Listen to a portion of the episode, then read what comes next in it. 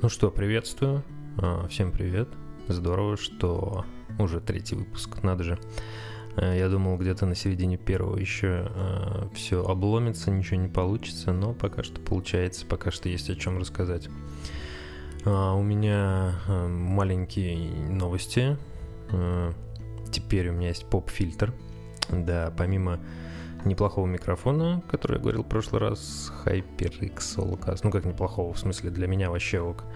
А, я прикупил штуку, которая называется Boom Arm.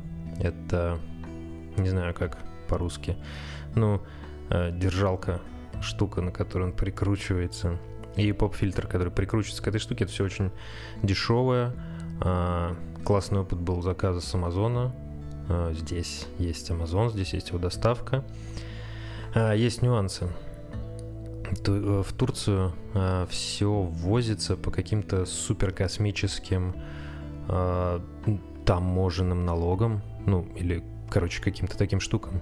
А, то есть здесь супер невыгодно заказывать с Алиэкспресса что-либо, абсолютно все. Здесь супер невыгодно вообще какие-то вот eBay и все прочее, все, короче, что, ну, наверное, называется Сериком. Здесь супер невыгодно к заказу, потому что, проходя таможню, это просто там умножается сразу на полтора цена. То есть, э, например, э, мой микрофон я купил э, на Амазоне. Э, у него уже были все включены все налоги, сборы и все прочее, там прям была пометочка. Но это редкий товар. Э, чаще всего э, там куча товаров, большая их часть, которые не включены налоги. И ты смотришь такую цену, например, там, о, 2000 лир, классно, да?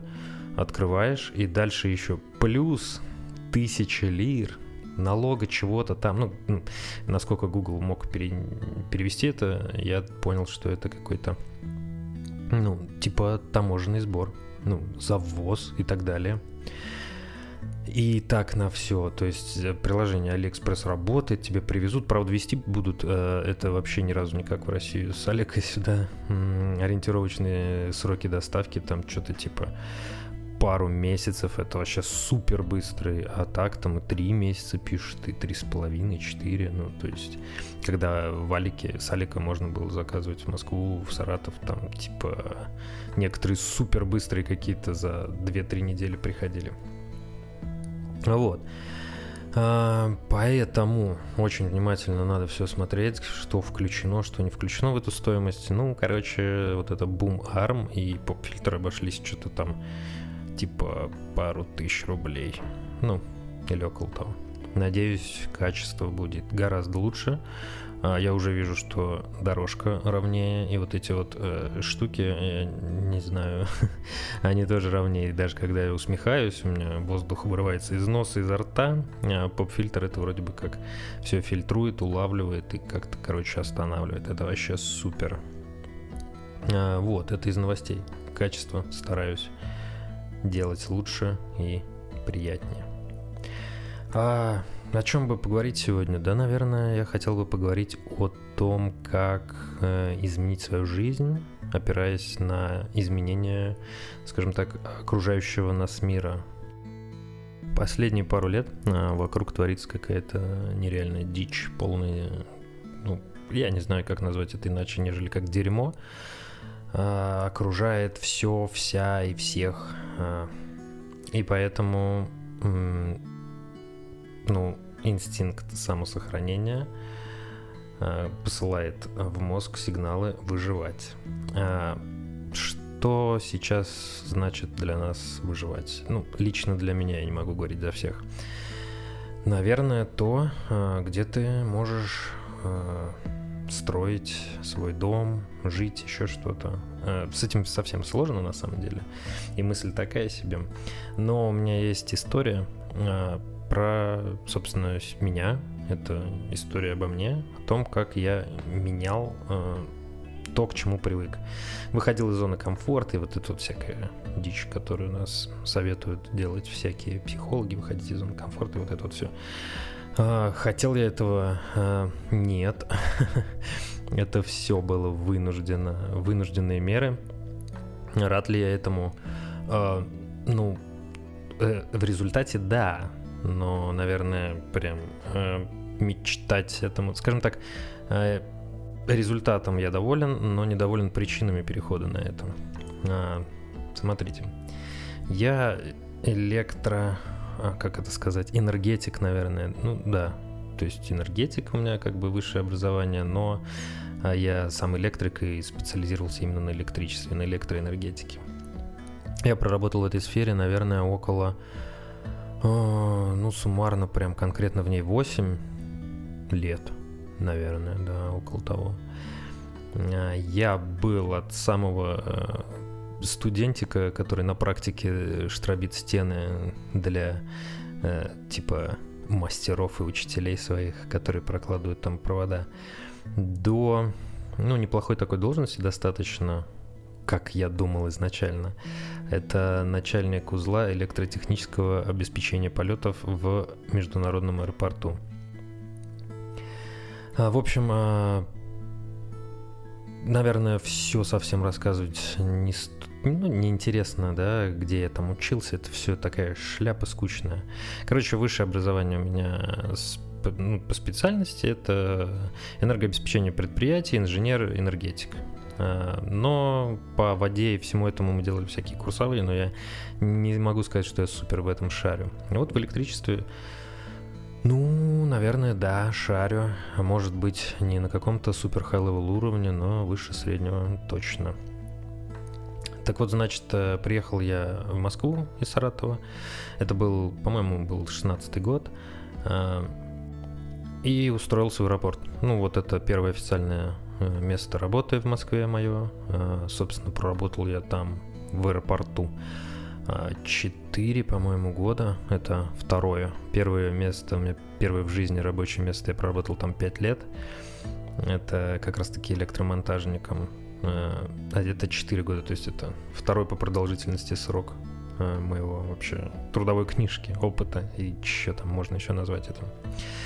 Так вот, устроился я в аэропорт, а, электро там это механиком, по-моему, назывался, или монтажник. Нет, наверное, механик, да.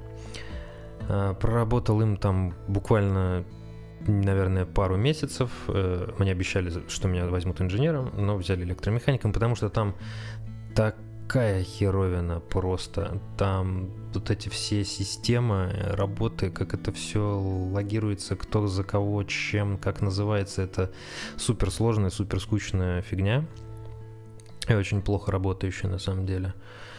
А, после двух-трех месяцев от ожидания что-то я стал инженером и проработал инженером. А, случилось далее следующее. Ну, как можно стать начальником чего-то где-то? А, нет, не потому что ты классный, умный или еще что-то. Ну, хотя я такой, конечно же, тут спорить, ну, сложно.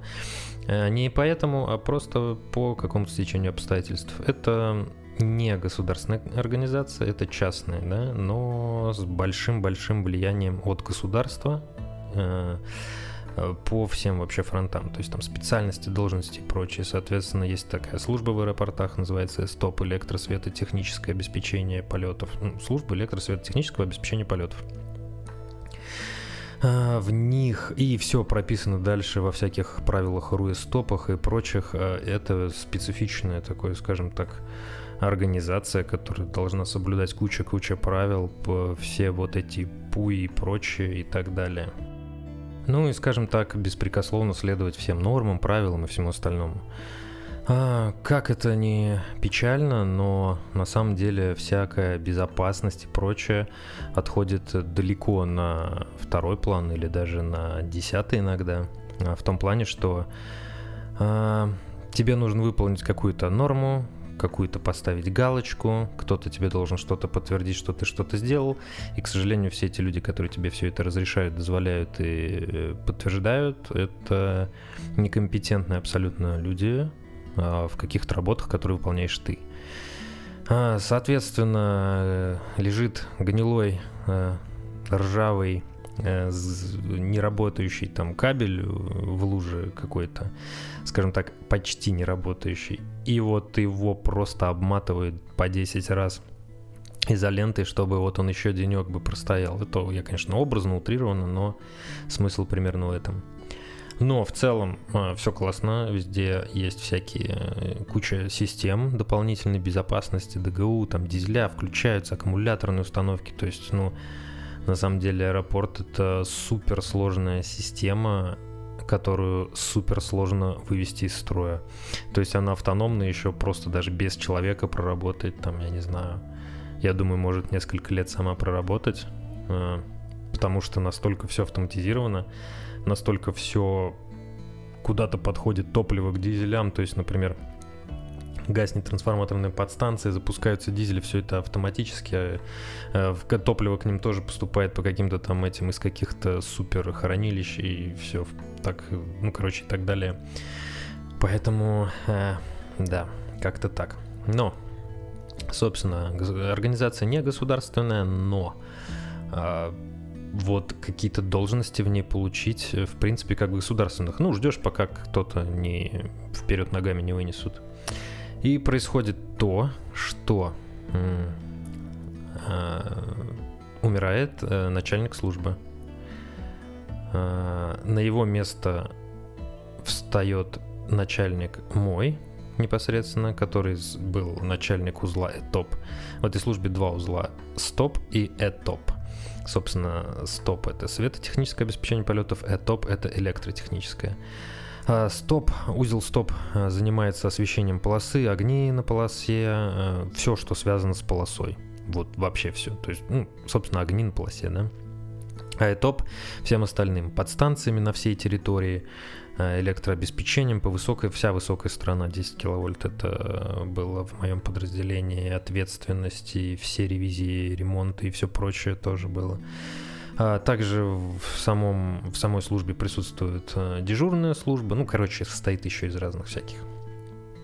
Так вот, начальник службы умирает, на его место встает начальник узла и топ, а я встаю на место своего начальника, собственно, начальником узла и топ. Э, проработав на этой должности около полутора лет, а происходит ковид.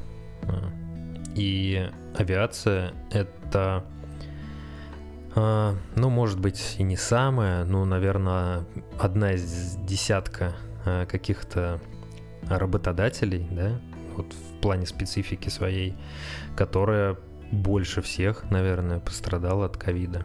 Когда закрываются границы, самолеты перестают летать, а, ну, как бы и все.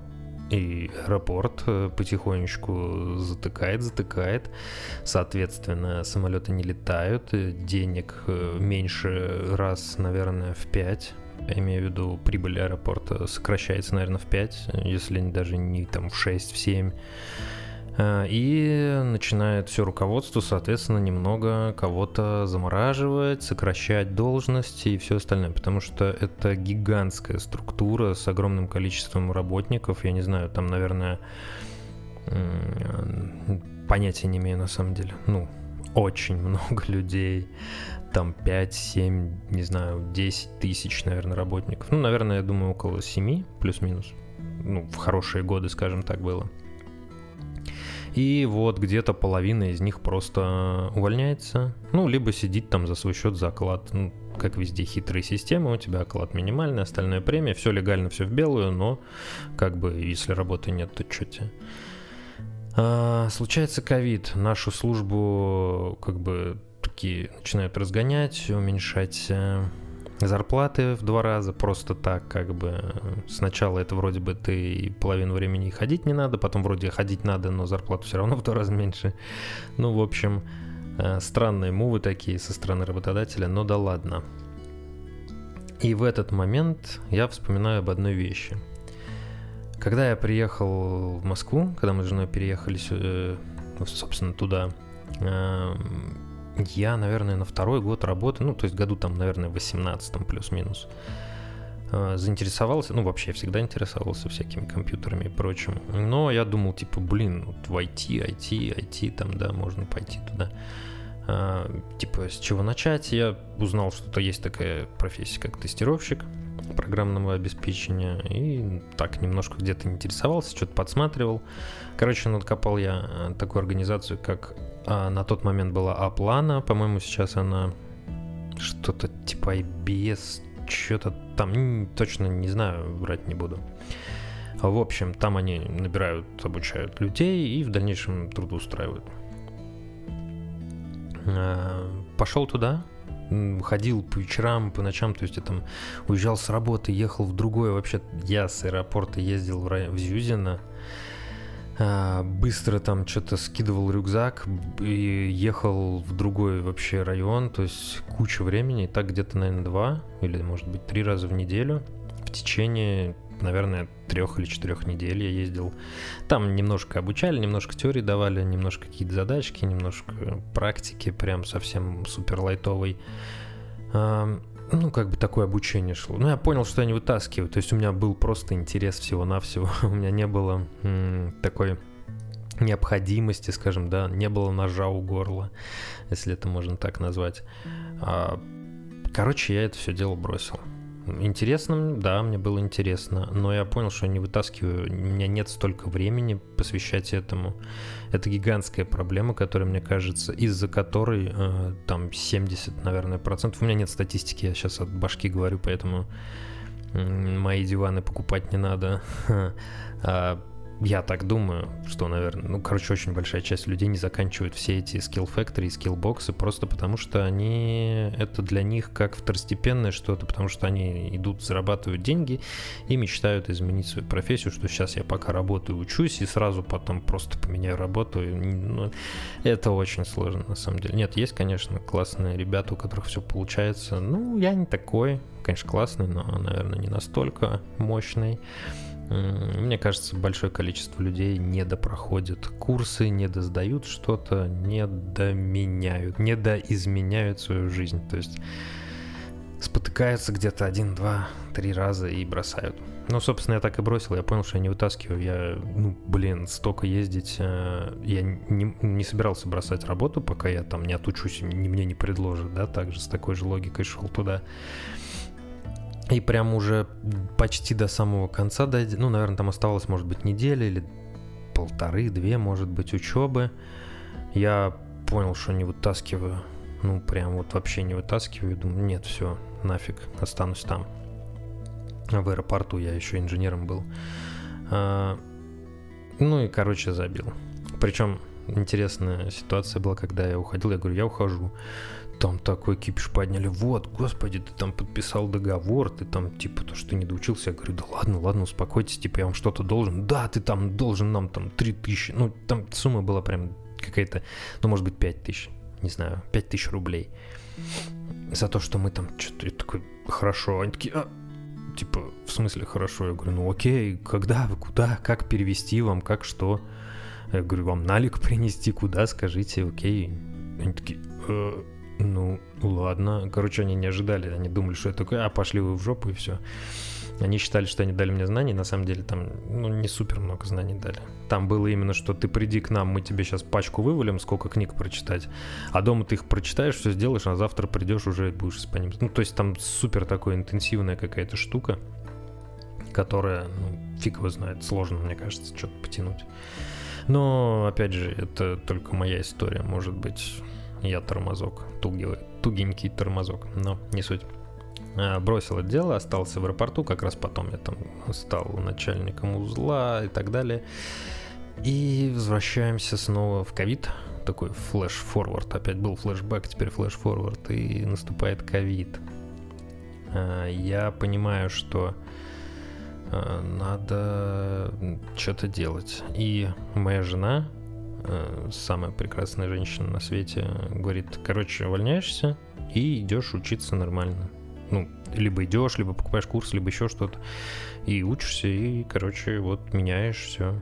Э, так оно, собственно, и произошло. После увольнения я, наверное, поискал еще пару... Я сходил на пару собеседований, и после каждого собеседования все больше, ну, мы понимали, что, ну, нет э, все должности, я причем как бы без всяких понтов собирался идти просто инженером, типа окей.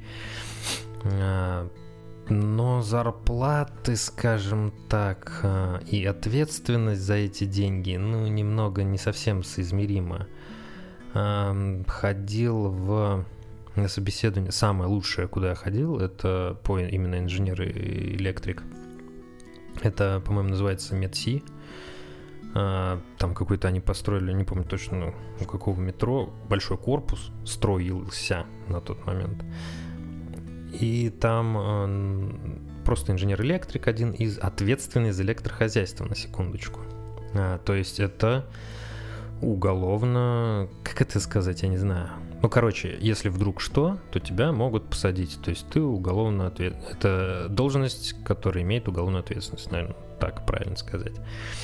То есть, если там в твою смену еще что-то, кто-то где-то умер, и у тебя, ну, от удара тока, и у тебя не будет на это какой-то супер классного алиби, э, куча бумажек подписанных, что все проверялось, что все вот это, вот это, то как бы есть большая вероятность того, что можно сесть за это в тюрьму, там, за халатность, за что-то, ну, не суть.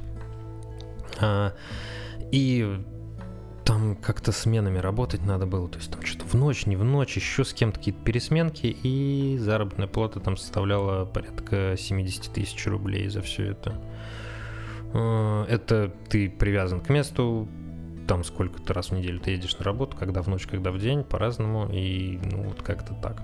А, совсем уныленько, хотя центр вроде классный, там классная куча технологий такие, там все там типа какие-то экранированные комнаты, супер что-то там такое чувствительное оборудование для операций, то есть там прям серьезный центр такой медицинский, классный, судя по всему. А, и там очень серьезный подход строителей всего и приемочной комиссии, так что как-то так. Но я понял, что, наверное, нет. Наверное, нет.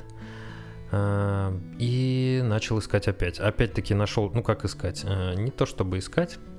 Я снова вспомнил про эту в которой был а, там порядка двух-трех лет назад. Написал туда все. Мне, ну, типа, я хочу вас еще раз, там раз. Мне такие сразу отказ. Ну, такой, в смысле отказ? Что вы себе позволяете? Вот. И мне объяснили такие, что типа, ну, ты уже был у нас, э, поэтому у нас это типа замороженная, так, ну, короче, такая штука, что второй раз не зовем, если там первый раз что-то как-то отказался, не отказался, не знаю. Хотя, когда я заплатил их там 5 тысяч рублей, а, мне дали на картоночке распечатанный сертификат о том, что я прошел обучение, хотя я таки его не прошел. Ну, прошел, наверное, процентов на 70, может быть, но не полностью. Вот, мне дали какой-то сертификат, что я прошел. Ну, короче, бумажка какая-то мусорная, что типа не просто так бабки отдал, наверное, я. Вот, ну не суть. Э, в итоге Аплана отваливается, и единственное, что я нашел на тот момент, не знаю, может быть кто-то был еще, кто, может быть нет, а, то есть организация, которая принимает тебя сразу к себе на обучение и оставляет у себя работать, да, такой же, как была там эта Аплана, это A1QA, это белорусские ребята, а, сразу спойлер, это лучший работодатель, на которого я работал. Ну, и сейчас он точно такой же хороший, скажем так. А, сейчас я работаю ровно настолько же офигенного работодателя, как и A1QA. А просто A1QA, это, скажем так, первый офигенный работодатель, который, э, которого я устроился в моей жизни, собственно. А, значит, пришел я, прошел отборочный тур. Я вот сейчас хоть убей не помню, как это было, что именно какое-то тестовое задание было еще, почему не помню как. Ну, короче, я его прошел. А, второй этап отбора это собеседование устное и знание английского языка. Собственно, большая ставка в A1KA — это знание английского языка тоже прошел. Он какой-то причем неплохой уровень. Там у них свои градации уровней, но как бы очень даже неплохо. И началось обучение там. А, в течение трех месяцев я учился, куча практики, куча теорий, суперское отношение, суперские преподаватели. Суть в том, что прошел их обучение, и меня сразу взяли на работу, и это нечто, не знаю. Э, просто, наверное, ни дня не жалел э, и до сих пор не жалею, что вот так сложилось, что я поменял, пошел туда. Это офигенная организация, где к людям относятся как к людям впервые в своей жизни. Я такой увидел, что к людям относятся как к людям наравне вообще, без всего, без понтов, без пафоса, без всякого унижения, как, наверное, во всех, где я работал до. Э, вот. Так что как-то так. А, маленький флешбэк опять. А, мною также после опланы был куплен курс в скиллбоксе по что-то типа там питон разработчик с нуля за год или что-то типа того, с трудоустройством, со всеми делами. А, не прошел. Я начал проходить, там такой большой курс реально. А, как бы процентов, наверное, 25 это верстка HTML, CSS, и остальное это вот объем, я имею в виду курса, это Python, код, программирование, все прочее. Я начал HTML, наверное, где-то процентов на 25 его до сих пор прошел. Ну, как до сих пор, и на данный момент я больше э, пробовал еще раз прикасаться, но как-то все нет. Э, опять же, почему? Я на тот момент работал в аэропорту, и нет времени. Ты тратишь 4 часа на дорогу в день, то есть 2 часа на работу, 2 часа с работы, а ты работаешь 8 часов, находясь 9 э, на работе, да, там час обед у тебя, плюс эти 4 часа, то есть у тебя остается там на какую-то личную жизнь, кайф или еще что-то, ну, совсем минимум времени там, и ты приезжаешь уже уставший домой, ты э, просто поел, валяешься, Конечно, не оправдываю себя, я еще та ленивая сволочь, но все же нужно какую-то бешеную мотивацию иметь, чтобы а, проходить эти курсы после работы вечерами в выходные. Нужно иметь бешеную мотивацию, чтобы ездить там в ту же самую куда-то оплану, куда я ездил. Ну, я образно, да, такая компания, где что-то также проходить и учиться. Нужна мотивация. А в моем случае мотивация случилась только после того, как я оставил работу. И, соответственно, у меня, ну, мотивация была в том, что мне надо найти новую, чтобы продолжать получать зарплату. И вот так вот все и вышло. Так вот, э, в чем смысл всего сегодняшнего моего рассказа, моей истории? Э, полагаю в том, что, наверное, во-первых, э, жизнь сейчас не та, что была там 10, 20, 30 лет назад, не та, что была у наших родителей, которые, отучившись один раз э, ну, на кого-то там, да, на геодезиста, на, кого-то, не знаю, на физика, химика и прочее, ты мог прожить так всю жизнь, проработав в одной организации, там, ну, может быть, один, два, три раза сменив работу, в другую организацию, ну, на ту же должность, например, в той же под своей же специальности и так далее. Сейчас, э, ну, это будет, наверное, сделать очень тяжело. Конечно же, есть специальности, которые также нужны, важны и так далее, да. Э, но тут, наверное, нужно делать выбор, что ты хочешь. Хочешь ли ты увидеть что-то или хочешь сидеть здесь на одном месте. Боишься ли ты отбросить все свои страхи, выйти из той самой классной зоны комфорта, да? Или же нет, или же решаешься на это. Так вот, э, в жизни нашей происходит столько всего разного. Не знаю, там эпоха криптовалюты, э, коронавирус, война, э, что еще может быть, не знаю. И не меняться вместе с этим, это будет очень тяжело. То есть жизнь не стоит на месте. Мир меняется просто каждую секунду. Оставаться, сидеть, работать где-то, это очень сложно. А, не то чтобы я призываю, просто, наверное, не, я не призываю менять работу. Я призываю, наверное, подумать, задуматься о своих силах, возможностях и желаниях. А, есть э, несколько у меня таких знакомых, скажем так, э, мои ровесники, э, которые работают в Саратове, которых куда-то пристроила мама, которых куда-то пристроил папа.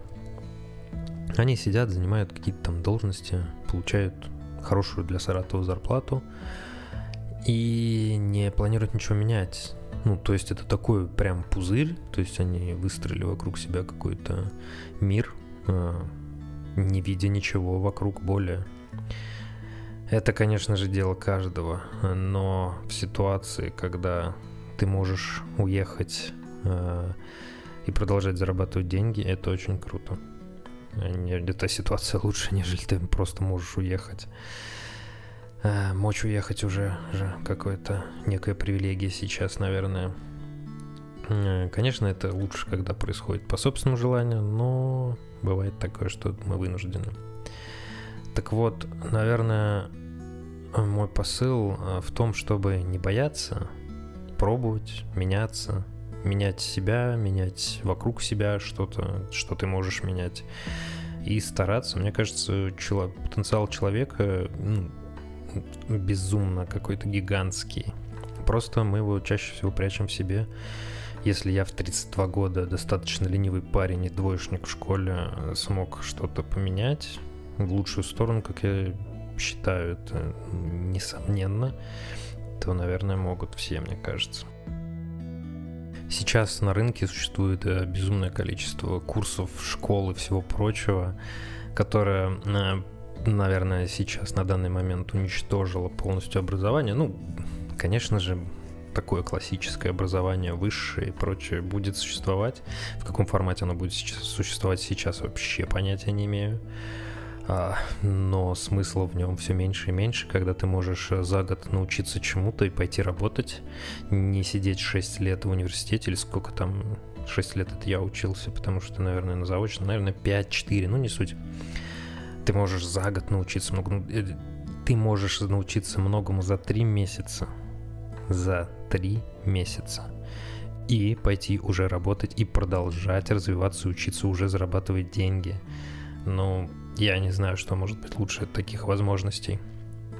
Причем я не пытаюсь там кого-то рекламировать, еще что-то такого безумное количество. Не обязательно программисты, тестировщики и прочее. А куча-куча всех других специальностей около этого, скажем так. А, всякие скрам-мастеры в IT-командах, project менеджеры юнит менеджеры HR и все остальное. Этому можно учиться, этим можно работать. И, как обычно, желаю всем всего самого хорошего, доброго, безопасного и мирного. Учитесь, учите себя, меняйтесь и меняйте мир вокруг вас. Не смотрите по-прежнему телевизор. А, и всем пока.